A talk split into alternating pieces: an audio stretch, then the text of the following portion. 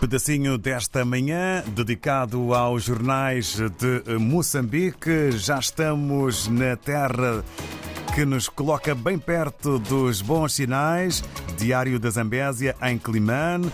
Na redação com António Zefanias. Viva, muito bom dia.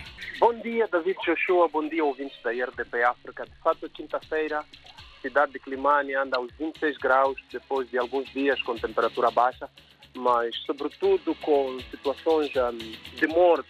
Deixa-me só, antes de, de, entrar concretamente, dizer que o naufrágio um, que se registrou no distrito de Xinde uh, até então fez um, três vítimas mortais das cinco pessoas que desapareceram uh, na última segunda-feira, face aos aos anúncios do Instituto Nacional de Meteorologia que davam conta uh, dos problemas com a navegabilidade e há, há oito tripulantes de uma embarcação que arriscaram ir a, a, ao largo do, do, do, Rio e três deles perderam a vida até então. Equipas de resgate estão no terreno para um, conseguir encontrar os restantes corpos, mas até então, ao que tudo indica, não há uh, resultados. Esta é uma notícia que estamos a fazer aqui em jeito de rodapé, porque também tem atualizações constantes aqui no Diário da Zambésia. Mas hoje é notícia um, a saída do Dom Bernardo, aliás, Dom Hilário, perdão, Dom Hilário eh, da Cruz Maquinha, que é o bispo da Diocese de Climane. Um, ontem, o Dom Hilário uh, esteve a despedir-se dos seus fiéis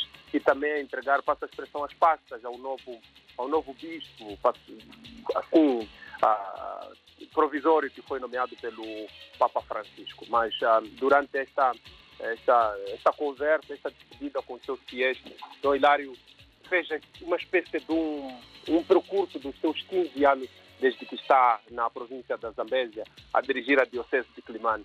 Falou da, de, de casos de excomungar um crente, mas também lembrou as suspensões que tomou como decisão perante vários clérigos, perante várias freiras aqui em Climane. Uh, e nisto, uh, no seu término desta, desta missão em Climane, o Dom Hilário pediu perdão por tudo que terá feito, uh, alegando que era na fé, na vontade de colocar uma igreja ao serviço do povo. Esta é a manchete principal que abre o Diário da Zambésia, a edição de hoje.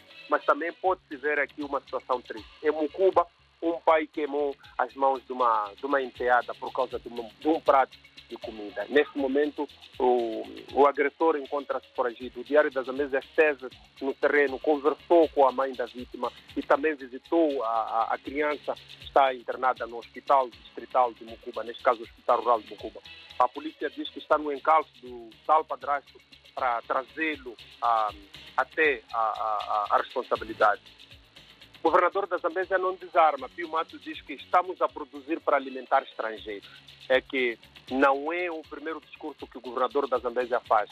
Há muito, diz ele, que há muita produção na Zambésia, mas infelizmente a província que dirige, que dirige não está a beneficiar-se. Por isso está preocupado e junto do governo central vai mandando esses recados para que pelo menos sejam ouvidos. É notícia também no diário a questão do ensino.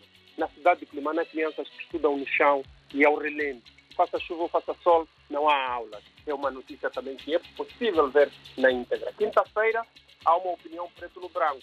Uh, versa uh, as melhorias que há no setor de, dos registros e notariados, entre outros, alegando que a Polícia da República de Moçambique também, sobretudo no Departamento de Polícia de Trânsito, onde neste momento se paga dinheiro das multas ou dos avisos de multa em mão, uh, haja mudança. David Joshua e ouvintes da RDP África. Na próxima semana estamos aqui, se Deus quiser. Bom dia.